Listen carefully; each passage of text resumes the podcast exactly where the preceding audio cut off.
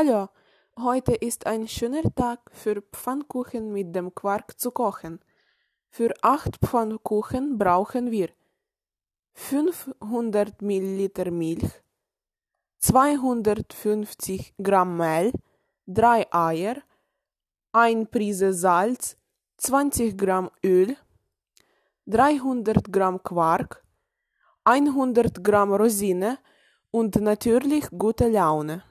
Dann, wie Hilfsmittel brauchen Sie für klassischen Pfannkuchenteig? Erstens brauchen Sie die Rührschlüssel für flüssige Zutaten. Dann muss man ein Schnellbessen haben, Teig zu verrühren. Sie brauchen auch den Pfannenwender und Löffelchen oder Löffel.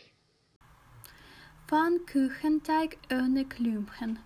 Für einen Pfannkuchenteig ohne Klümpchen zunächst die Milch in eine Rührschlüssel geben, Mehl sieben und beides mit einem Schneebessen zu einem glatten Teig verrühren.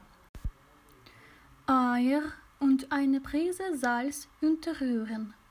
Von Küchenkite anschließend 15-30 Minuten rühren lassen.